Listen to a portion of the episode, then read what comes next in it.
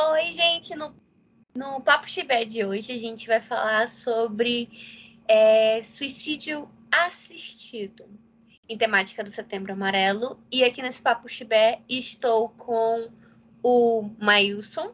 Apresente. E aí, gente, mais uma vez aqui, pronto para polemizar mais uma vez. Feliz novo, 8 de setembro, inclusive. A Rainha Elizabeth morreu. É dia de festa pro Maílson. É, eu tô com o Vitor também. Vitor, se apresente. Oi, gente. Aquela temática tranquila para pro Setembro Amarelo. Ah, nada, nada pesado, nada polêmico. Só o básico que a gente tem. Né? e eu que vos falo, Tayane, e a gente vai começar falando um pouquinho o como assim suicídio assistido, o que isso quer dizer, Vitor? Então, o suicídio assistido, ele é um, ele é um assunto polêmico por si só, porque ele envolve justamente uma pessoa, o assistido ele vem de quê? De tu assistir uma pessoa é, no sentido de ajudar. É um suicídio em que tu ajuda uma pessoa a se suicidar. E essa ajuda ela pode vir por parte de familiares, por parte de, de médicos, algo do tipo. Porém, é, a gente tem que levar em consideração que o suicídio assistido ele é diferente da eutanásia, porque a eutanásia ela envolve um procedimento médico. É muito parecido com, por exemplo, uma cirurgia ou o médico te prescrever um medicamento. Na eutanásia, seria muito mais parecido com a cirurgia. O médico faz o procedimento e, e no caso, causa a tua morte, né? No caso do suicídio, não. Ele te prescreve um medicamento ou aquele medicamento é prescrito e alguém vai te ajudar ou tu mesmo vai se aplicar o medicamento e esse medicamento ele tem um envolve tipo tu ter uma morte indolor por si só. Como a gente sabe, o suicídio é um tabu e devido a isso é um assunto extremamente polêmico porque envolve diversos campos da diversos campos sociais. A gente vai estar tá falando da de ética, não só de ética, mas a ética da população, uma ética voltada para as nossas profissões, uma ética voltada para a própria medicina e um pouco também de filosofia. É, vocês têm alguma coisa a dizer? Tenho sim. É, já que o Vitor já tocou em um assunto mais filosófico, vamos lá. Já que ele Adoro... puxou essa linha aí. Adoro essa base. Então, a gente vai ter a questão do suicídio sendo tratado largamente por tratados filosóficos. Tem uma primeira obra sobre suicídio que eu não lembro qual que é o autor. Deixa eu dar uma catada aqui. O suicídio. Filosofia. Pelo Durkheim. Lembrei. O, o Durkheim ele vai escrever inicialmente um livro sobre o, o suicídio, né? Faltando sobre quais as problemáticas dele dentro daquele período em que ele viveu, é, o que, que é o suicídio, questões de vida, sociedade.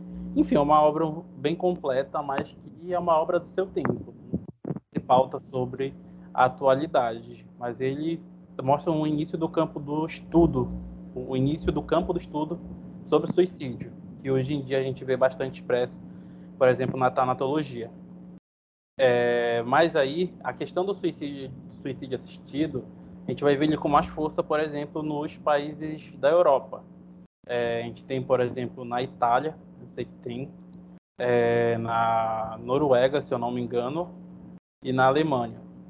São três países que já tiveram casos de suicídio assistido. E como que se pauta isso? É, vai depender da lei do país.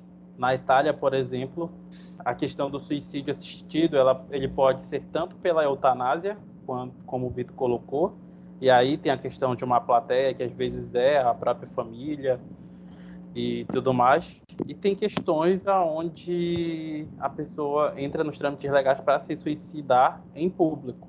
É, se eu não me engano, passou uma vez até na televisão, e isso nem pode, sobre um, um rapaz que, ia se jogar de um prédio e tinha uma população embaixo assistindo, como se fosse um grande evento. E aí dá para a gente fazer uma alusão, por exemplo, com a própria história da, da Europa, já que esse é um, é um, é um, é um ato que se consolida na Europa, só se tem na Europa até então. A gente não vai ver isso é, na Ásia, na América ou na própria África. E nem no Oriente Médio. É uma exclusividade de Europa até então. E a gente vai ver historicamente que, por exemplo, na época da Revolução Francesa, era comum, até, até mesmo antes, mas isso foi bem mais forte durante a época da Revolução Francesa, de que os pais, em uma programação de domingo, levassem os filhos para a praça para verem é, é, criminosos sendo guilhotinados. Para quem não é, não está familiarizado, a guilhotina é um mecanismo que foi criado durante a, a Revolução Francesa para guilhotinar a monarquia. Inclusive, muito boa, que deveríamos utilizar mais hoje. Pena que a Elizabeth não morreu dessa forma, mas eu vou deixar de ódio gratuito aqui. Monarcas, sobretudo. Robespierre guilhotinou pouco. Mas enfim, voltando. A gente vai ver essa, essa tradição da morte assistida sendo largamente difundida pela história. É, justamente nessas questões. A morte ela tinha, de uma certa forma, uma naturalização é, da sua brutalidade, é, se, é, assim, se, é, se, assim podemos chamar, né? E aí a gente vai ver é, as próprias lutas na época da Idade Média, que se pautou também em, em Europa, como sendo grandes eventos de guerreiros que lutavam até a morte. É, gente no Coliseu que lutava com leões, tipo, quem em sã consciência faria isso? Mas vendia-se o show. Né? Isso, vendia uma glória frente a isso. E aí, já mais na modernidade, que a gente vai ver o avanço do, do movimento movimento romântico, esqueci o nome. É o movimento é o romântico? Isso, romantismo. romantismo. Era isso que eu estava tentando lembrar, perdão. Com o romantismo, a gente vai ver isso expresso nas grandes obras literárias, que também vai inaugurar a própria questão do, do amor dentro das relações afetivas. Isso vai surgir com o movimento romântico. E se criou inicialmente uma noção de que era belo morrer por amor. Então a gente vai ter histórias de grandes autores é, do romantismo que se suicidaram em prol da elevação da sua própria obra. E a gente vai até estudar sobre eles é, nas escolas, mas não necessariamente sobre a parte do suicídio, mas sobre as particularidades do movimento romântico que não deixa de ser um movimento que influenciou, em partes, o, o Brasil na sua própria literatura. Tem aquela literatura famosa que eu não lembro o nome, que tem até aquela discussão lá da se traiu ou não traiu. Tá falando do da Capitu? Isso. Dom Casmurro? Dom, Dom Casmurro é um exemplo de uma obra que vem influenciada de um de romantismo. Mas aqui o romantismo ele vai tomando outra cara. Que quando ele chega no Brasil, ele já vem influenciado pela terceira onda do movimento romântico. Mas o que é que tudo isso tem a ver com o suicídio? Porque quando a gente vai pegar essas bases históricas de como, como a, os saberes europeus se relacionavam com a morte, a gente vê a naturalização é, do suicídio na atualidade. Então, a gente consegue pautar que para eles é muito mais natural é, ter questões do suicídio assistido sem a mobilização do que, por exemplo, em países é, da América Latina ou países subdesenvolvidos, podemos pautar dessa forma. É, em especial os países subdesenvolvidos, né? Porque aí, quando a gente, a gente vai tratar da relação de morte, se tem, por exemplo, Japão e Brasil, é discrepante. O Japão, hoje em dia, ele vai concentrar o maior número de suicídio no mundo. E é um país hiper, hiper super desenvolvido, diferente do Brasil, que está em segundo lugar aí é, sobre suicídio. Então, há particularidades dentro do, da sua história pessoal, mas que não deixa de que ambas estejam influenciadas por Europa. Vitor. É, é, importante também a gente pensar na, na questão do romantismo e ir para um pouco além do que seria o suicídio por si só. Porque o suicídio em si, é, as pessoas elas realmente tipo já levam para aquele ato de tipo a pessoa aí tirar a própria vida. Mas existiam, existiam coisas que eram culturais dessa, da própria Europa nessa época, e tanto na época do romantismo como até para antes, povos originários, quando a gente pega os povos que eram chamados erroneamente de bárbaros, né? É, a própria ideia de, de morrer de forma gloriosa é, vinha de um pouco de uma filosofia de certa forma suicida. Por exemplo, o guerreiro quando ele ele estava lutando e de repente ele se via sozinho, a maioria do, das pessoas tinha morrido. E aí, caso ele retornasse para a cidade dele, fugisse, ele era visto como um covarde e ele era expulso daquela sociedade, de certa forma. Ele era excluído. Mas o guerreiro que, quando visse, por exemplo, um exército e batesse de frente, mesmo sabendo que ele não iria ganhar, é, por exemplo, mil homens, e, e isso daí, tipo, é, é, algo praticamente óbvio, né? É, é, um ato suicida. Ele iria ali sabendo que ele ia morrer. Mas era algo como visto como grandioso, né? É, tanto é que quando a gente pega, por exemplo, os, os povos vikings, que eles chamam, né? É, a gente tinha a ideia de que as pessoas que fizessem esse ato, um ato grandioso na sua morte, uma, tivesse uma luta grandiosa e morresse nela, seriam as pessoas que visitariam Valhalla, que era justamente se sentariam ao lado dos deuses. Então, olha a importância que esse, um ato suicida nessa época tinha para esse povo. Indo para o romantismo, a gente tem a questão não só do cometer o suicídio, mas o deixar-se morrer, que é um pouco diferente.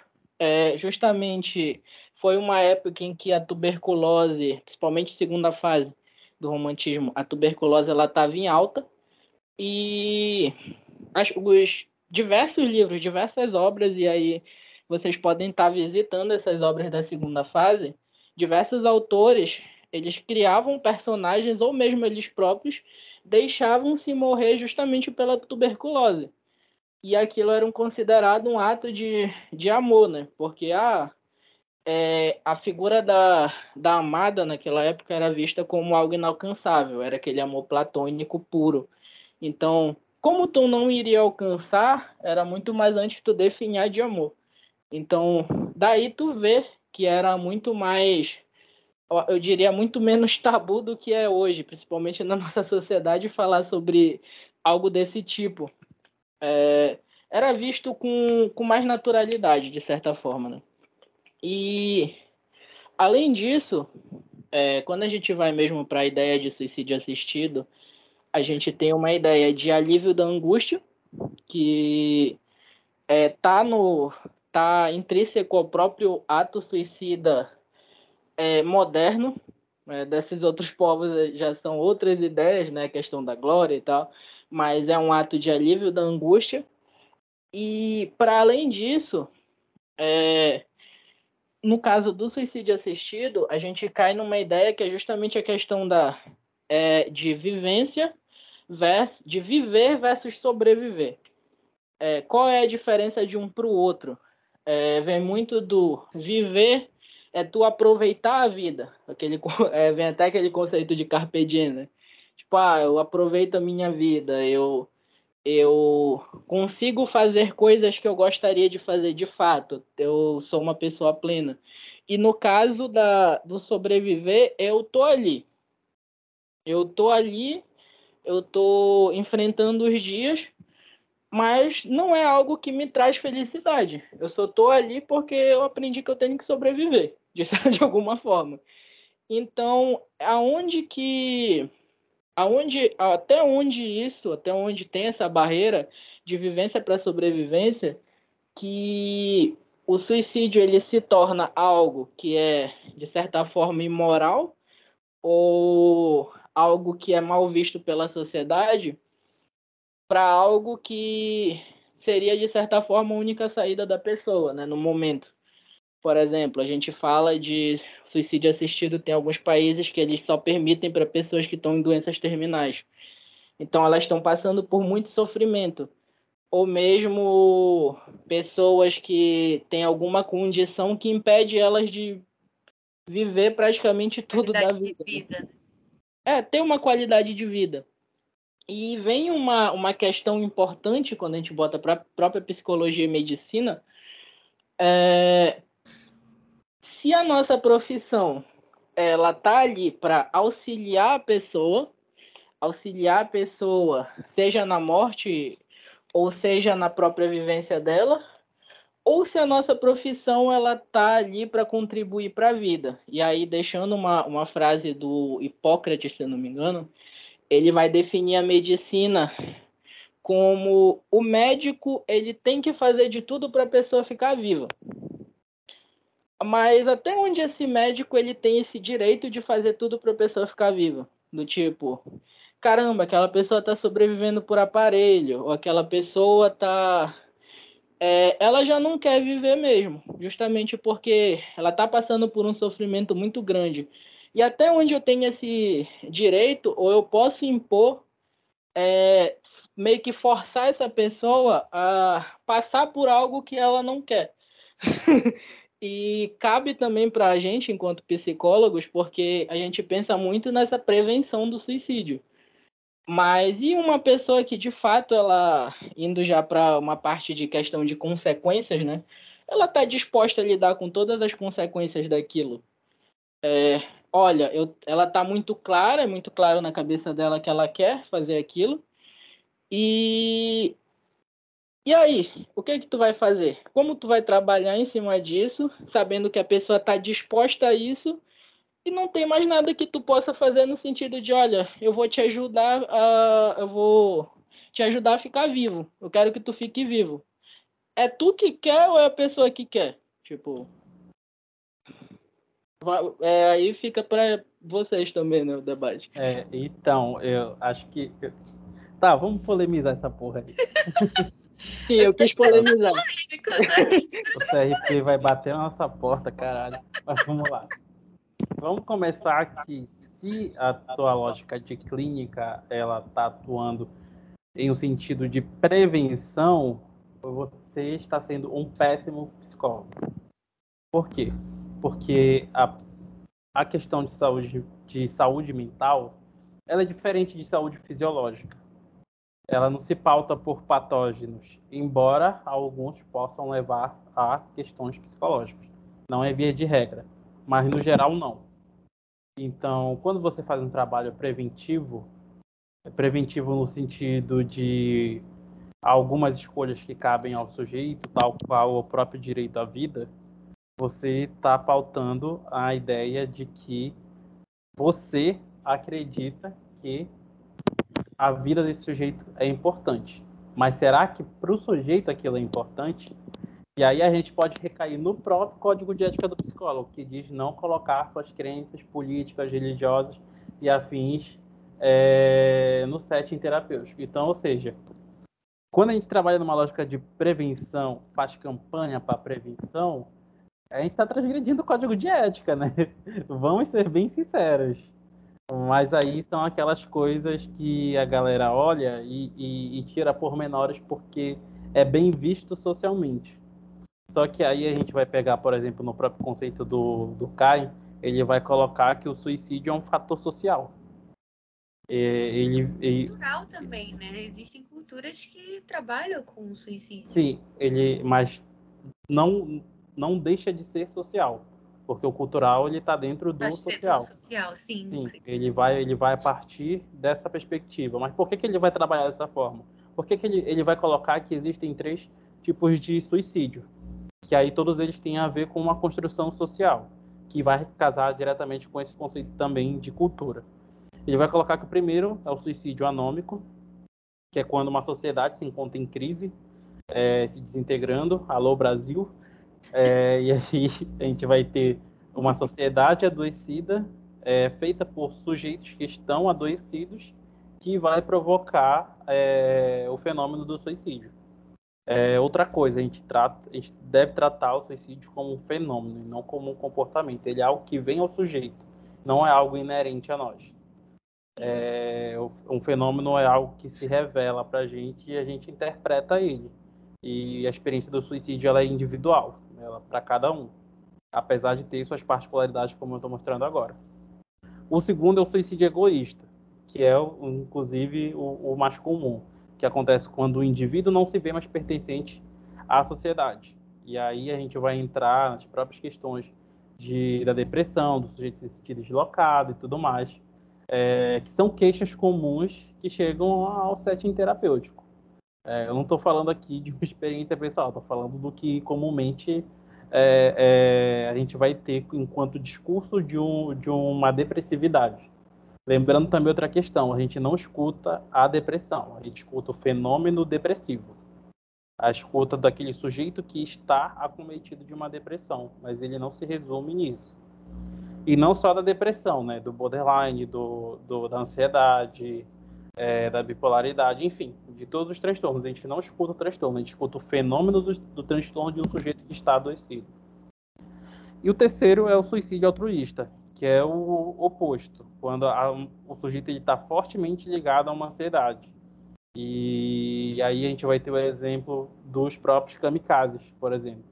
Kamikazes foram exemplos de sujeitos que estavam muito envoltos naquele modelo social a ponto de darem sua vida por aquilo. É, e aí já seria mais uma, uma lógica de, de um sentimento de se sentir tão dentro a ponto de jogar tudo fora por aquilo. É, não, não sei se caberia agora também uma análise ainda no próprio Japão, porque, enfim, lá, apesar de ser uma sociedade estruturada, é, as pessoas estão se suicidando, mas não sei se por elas estarem muito envolvidas ou sentirem distópicas, mas enfim, isso é, é uma, uma pauta que eu não sei por agora. Mas o que, como isso vai se relacionar justamente com o debate que a gente está tendo, de que tratar como prevenção é uma forma errônea de se olhar o fenômeno do suicídio, porque aí a gente deixa de olhar o por que, que esse sujeito chegou a esse limite. Querendo ou não, o fenômeno do suicídio ele é um fenômeno limítrofe. Ele vai pôr o sujeito no, no, no limite da sua, das suas condições de lidar com algo. E aí ele vê como a única saída o, o, o tirar a própria vida. Uhum. Então, pautar uma campanha, tanto que a gente, se a gente parar para pensar, essa, essa questão do, do próprio Setembro Amarelo não é nenhuma coisa da psicologia, é da psiquiatria, psiquiatria. que a psicologia se apropriou, porque, enfim, os caras não fazem o trabalho deles. Mas cabe também outra. Isso aí é, cabe outra crítica. Galera do CRM porque que me cansou. Prevenir não é, só, não é só passar remédio, né? É, prevenir não é só passar remédio, não é só dar diagnóstico não é só ler Bíblia durante sessão ou fazer diagnóstico em nove minutos. O clínico da, da, da diagnóstico psicológico, enfim. Coisas da profissão de medicina que ninguém nunca vai entender. Ou medicina. até vai, né? Mas aí, enfim, tem uma passada de pano horrorosa pra eles. Mas enfim. Oi, tô... Gente, me desculpa, eu tô puto hoje, então vai... minhas falas vão estar bem ácidas. Pode falar, Vitor. Pois é, é, é muito isso que tu falou, porque assim, é, as nossas profissões, é, e aí, tipo, falando também da própria medicina, quando eu disse uh, ter o próprio Hipócrates, é, além, de, além de tu ter que, de fato, tipo, meio que salvar a pessoa, é, meio que trabalhar em prol da vida, é, ali também tem um ponto que é o aliviar o sofrimento. É, é tipo, de um lado tem o trabalhar em prol da vida e do outro tem o aliviar o sofrimento. E quando a gente fala desse ato por si só, é um ato de busca por alívio do sofrimento. E aí, aí vem uma questão que, tipo, a, é, a galera trava, né? É, eu, eu vou citar aqui uma situação que aconteceu meu primeiro semestre, que na verdade era o segundo semestre, foi. Para quem não sabe, é, assim, nesse, nesse período aqui, é o, meu, é o período do meu aniversário. Então, quando eu entrei para a universidade, a primeira coisa que eu ganhei foi uma palestra de presente. E justamente foi o simpósio de prevenção ao suicídio, que ocorre um pouquinho depois, um pouquinho depois do do meu do meu aniversário. E aí foi, foi muito engraçado porque a primeira coisa que, que eu vi foi justamente algo relacionado ao suicídio dentro da graduação. É, ainda estava muito no início da graduação, não falavam muito sobre outras temáticas, e eu entrei justamente em setembro. E é, e é onde tem toda essa questão da valorização do suicídio, a galera tipo, levantando bandeira, enfim. E dentro desse simpósio tinham psicólogos e psiquiatras, a galera toda falando de, de Tipo, ah, os 13 porquês, uma análise do, dos 13 porquês, uma análise do, do suicídio na infância, suicídio na adolescência, suicídio na velhice. E tinha um, justamente um sociólogo. E o cara tava lá, ele ia dar a palestra dele. Ele, ele... Desbloqueou uma memória minha que eu não sabia que eu tinha, mas É. Vai, continua. O cara tá, ia, ia dar a palestra dele e a palestra dele foi falar que o, o, ele subiu no palco e falou assim: é, de forma justa, eu sou a favor do suicídio. Desde que sejam para desde que seja da, de, das formas corretas do, do tipo desde que seja de forma que que a pessoa ali esteja disposta para aquilo porque, assim, o suicídio, a gente pensa ele enquanto um fenômeno do ser humano, mas ele não é um fenômeno do ser humano, ele é um fenômeno de outros animais também. É, não, o, não é só o ser humano que pratica o suicídio. Então, para além de algo que a gente caracteriza como espiritual, e aí vem, quando a gente fala de suicídio é, assistido por si só, os, os contras, eles geralmente têm a ver com isso, que aí a gente vai falar de tanto ética quanto moral, quanto religião, é, a própria questão da regulamentação. Tem um negocinho a mais que eu vou falar depois, que faz um pouquinho de sentido quando a gente vai falar de contra, mas a gente vai falar no sentido de Brasil mesmo. É, mas geralmente é relacionado a isso. E ética, moral, é, religião é muito é muito voltado para questões sociais do ser humano. Só que o suicídio ele é para além disso. Então, foi justamente essa temática que, o, que esse professor trouxe. E foi uma temática que ela foi muito importante. É, eu diria que foi até o primeiro tapa que eu levei na graduação, talvez. é, ela é, foi muito importante porque ela definiu que nem tudo é bom, nem tudo é mal. É, e isso tipo pode ser levado para outras temáticas, mas principalmente sobre a questão do suicídio, que é o um dos maiores tabus que a gente tem na sociedade, tirando os tabus originários, os tabus iniciais, né? É um dos maiores. É... Não é bom nem é mal. É, é algo passível de debate. E quando a gente atribui um valor de bondade ou maldade, do tipo suicídio é ruim ou suicídio é bom, a gente já está generalizando aquilo. Então, a gente já está tornando aquilo algo que, como o Mailson falou, é, é algo da nossa crença, dos nossos valores, do que a gente trouxe para a gente a partir do que a gente viveu em sociedade. Então, a gente já está, de fato, é, cometendo um erro grave. É isso, gente. O nosso papel, na verdade, né, como psicólogos e psicólogas, é escutar aquele sujeito, né, em sofrimento, já que o suicídio é um fenômeno, escutar esse fenômeno, porque vai, assim como a gente trabalha a subjetividade na clínica no geral, né, trabalhando a subjetividade em cada transtorno e etc. Por exemplo, o autismo é espectro e assim por diante. Então, cada um vai a ansiedade também, cada um vai sentir de uma forma e vai chegar diferente para aquela pessoa. Assim acontece com o suicídio, né? Cada um vai vai chegar de uma forma para aquela pessoa. E aí vai ter N situações que vão conduzir aquela pessoa a pensar nisso. E aí é o nosso papel escutar o que levou essa pessoa a chegar nisso. E não o nosso papel de reverter a situação e dizer assim: não, mas é muito bom viver. Por que, que você não gosta de viver? Mas e a sua família? E os seus pais? Você já pensou como é que eles vão ficar se você morrer? Esse não é o nosso papel de julgar e trazer essa perspectiva para a pessoa. O nosso papel é de chegar com a pessoa e dizer assim: tá, o que você sabe sobre o morrer?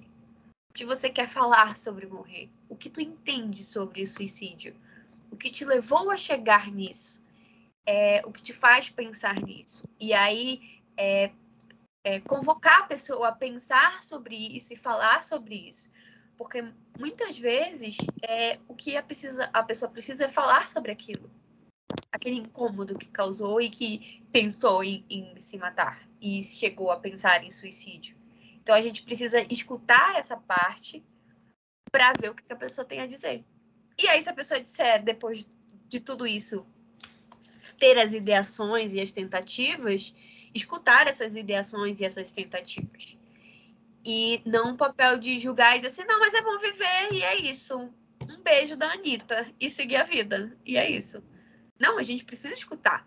A gente precisa é, tratar dessa forma e não da forma de que vai prevenir e aí eu faço todo o processo de prevenção. Quando eu chego na minha, quando chega na minha clínica um caso, eu não sei como reagir, né? E a minha reação é cortar aquela pessoa e dizer assim: "Não, mas é muito bom viver, mas você já pensou nas pessoas que você vai deixar por aqui?" E aí é que começa de fato, né? Quando a gente fala da pessoa que cometeu, cometeu o suicídio, é, o nosso papel é para as pessoas que essa pessoa deixou e não para ela. Porque se ela já tomou a decisão, não é o nosso, não está sobre o nosso poder quebrar esse livre-arbítrio de dizer assim, não, você não vai se matar. Mas sim conduzir aquela pessoa a pensar sobre aquilo, por que que tá levando ela a fazer aquilo, dar ferramentas para tipo, olha, se caso você tenha essa decisão e tudo mais e queira conversar no momento e aí puxar essa conversa e tudo mais, ter toda essa logística. Mas a partir do momento que se comete o suicídio, que a pessoa tenta contra a própria vida, o nosso papel é para a família. A gente estar ali para a família, para as pessoas que se relacionaram com essa pessoa. E aí sim é o nosso papel nesse sentido, de conduzir a família e não a pessoa que já teve a decisão. Para quem você quer enviar mensagem? É isso. A Siri falando aqui do nada. quer participar, bonita. E já pegando dentro dessa lógica da, da Tayane, até pensar a lógica de prevenção, ela é individualista, porque se cria um padrão de como lidar. Só que aí as pessoas são diferentes, então você vai criar um padrão de como lidar com todo tipo de suicídio. Não, não, vai, não é muito pra frente essa ideia, sabe? Eu, eu lembro de, de alguns espaços que eu estive depois, né, de não só depois, mas durante também a graduação de psicologia, o pessoal pergunta, ah, como que lida com suicídio? E a melhor resposta que dá para que dá para dar é eu não sei. Eu não sei, de fato, eu não conheço a pessoa, não, não sei os motivos que levaram ela a isso, porque são muito individuais. É algo que até eu e o Vitor, numa palestra recente que a gente deu, a gente pautou bastante. Porque todo mundo quer ter a resposta para tudo, mas ninguém quer entender os motivos do porquê se chegou a isso. E aí é muito fácil buscar respostas sem entender a construção disso que é o que basicamente alguns campos da psicologia fazem, mas isso é, é, é para outro podcast. E aí, é, dentro dessa mesma perspectiva, já voltando também para a questão do suicídio assistido, é bom a gente pensar, é, enquanto eu e o Vitor, a gente pautou aqui um pouco mais a condição histórica de como esses países que lidam com o suicídio assistido, eles têm sobre a morte, são diferentes do que a gente tem aqui no Brasil. A gente vai ver é, a morte sendo vendida mundo afora como um grande evento, historicamente. E no Brasil ela vem surgindo, é, não que ela tenha surgido no processo de colonização, né? porque povos tradicionais tinham sua própria forma de lidar com a morte, mas o conceito como conhecemos hoje ele vem a partir do processo de colonização e a gente tem marcas históricas deles até hoje. da própria psicologia, a gente tem a questão do, do Holocausto brasileiro a partir dos manicômios, que pautou a forma como se lidava de alguma forma com alguns transtornos mentais que se, relacion, que se relacionaram, infelizmente, com questões de morte. A gente vai ver o próprio pagamento da subjetividade indígena é, com mais força aqui no norte, está sendo retomado hoje. É, essa pauta com muito mais força. É, a gente tem a questão da própria ditadura no Brasil. E para quem não sabe, a Casa das Onze, das Onze Janelas foi um grande depósito de tanto, tanto é, indígenas que foram mortos lá nos porões, quanto de, de militantes que lutaram contra a ditadura. Então, as, os nossos próprios centros históricos são muito mórbidos enquanto história, né? E aí a gente traz essa temática do suicídio assistido justamente para a gente pensar a forma como a gente vem se relacionando com isso, não só em um sentido internacional, mas regionalmente, né? Porque como todo mundo sabe, os casos de suicídio em Belém eles têm, eles têm aumentado, no sentido de, de serem assistidos por serem espaços de grande circulação de pessoas. E isso vai dizer bastante da, não só de políticas públicas, mas da própria forma como a gente se relaciona enquanto sociedade. Porque a gente, a gente gosta de pautar bastante, né? Ah, mas isso é uma questão de política pública e tudo mais mas esquece que o social, o político só existe a partir de uma construção social que nós fazemos enquanto a nossa relação como pessoas. Então, às vezes, a construção política ela tem muito mais a ver também com a gente, com a forma como a gente vai interpretar o sofrimento do outro.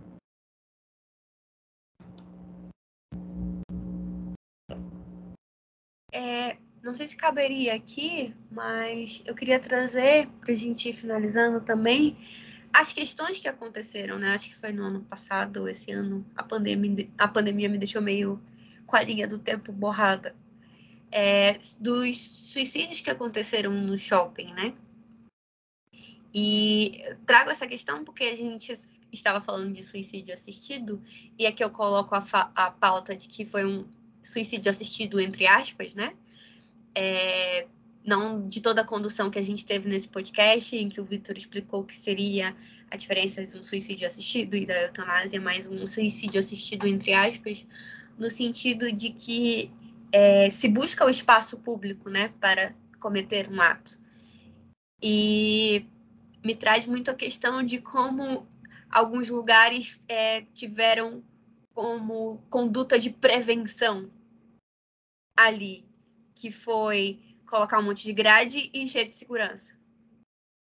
Como se aquele, aquele tipo de prevenção ali fosse resolver a situação.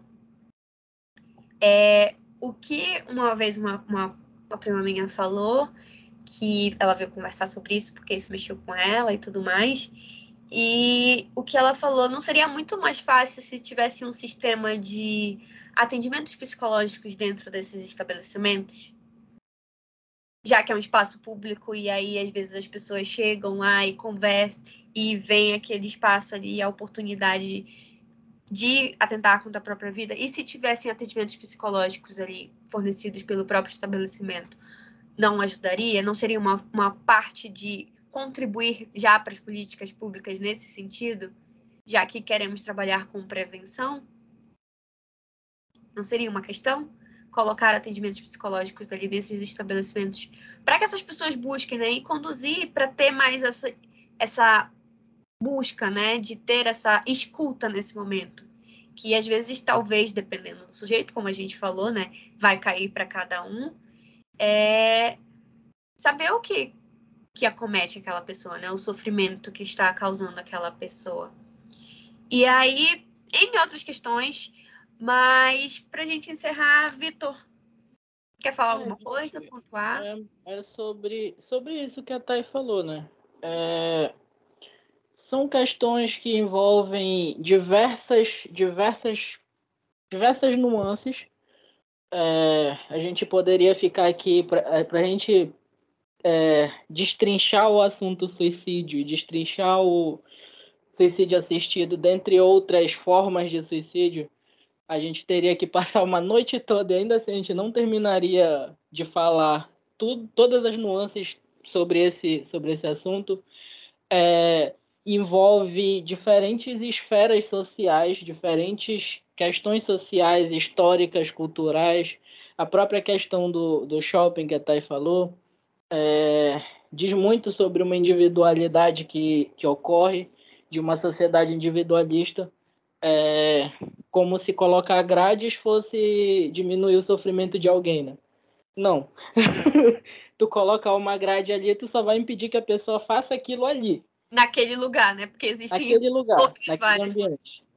É, tu não olha para o outro, tu, tu olha para tentar diminuir o problema naquele momento, tentar uma resolução de problema. E isso também fala sobre o que o Maílson pontuou de política de prevenção, que é muito sobre resolver o problema no momento, resolver o problema é, de forma imediata. Então, quando a gente for pensar nesse assunto para esse, para outros setembros amarelos, que ainda vem vários por aí, para o mês de, de janeiro, que a gente vai ter o mês de saúde mental, e não é um assunto tão focado suicídio, mas suicídio também diz sobre isso. É, a gente pensar de uma forma mais geral, não só sobre o, a dualidade entre bom e mal. É, pensar no suicídio como algo mais geral. E é isso, gente. É, comentem, curtam. Compartilhe É, nosso podcast. compartilhem. E é isso, nós vemos no nosso próximo Papo Chibé, que terá como temática, se eu não estou enganada, não quero dar informação equivocada, mas vamos falar sobre a questão do suicídio na, na comunidade indígena e como acomete, como está tendo esse crescente, né? Como o Mailson pontuou bastante. E a gente está planejando trazer um convidado especial com o seu lugar de fala para falar sobre esse assunto, como é que está chegando a questão do suicídio nas comunidades indígenas. E é isso, espero que curtam o nosso Eu papo. tenho, né? eu tenho só um comentário antes para vocês. Diga. Por que, que a Inglaterra e os Estados Unidos não podem mais jogar xadrez? Tu vai encerrar com essa. Pois é, Porque deram checkmate na dama. não. Ah. Por? Porque um perdeu a rainha e o outro perdeu as duas torres. Ah, não! Boa noite! Boa noite, galera. Boa noite, gente.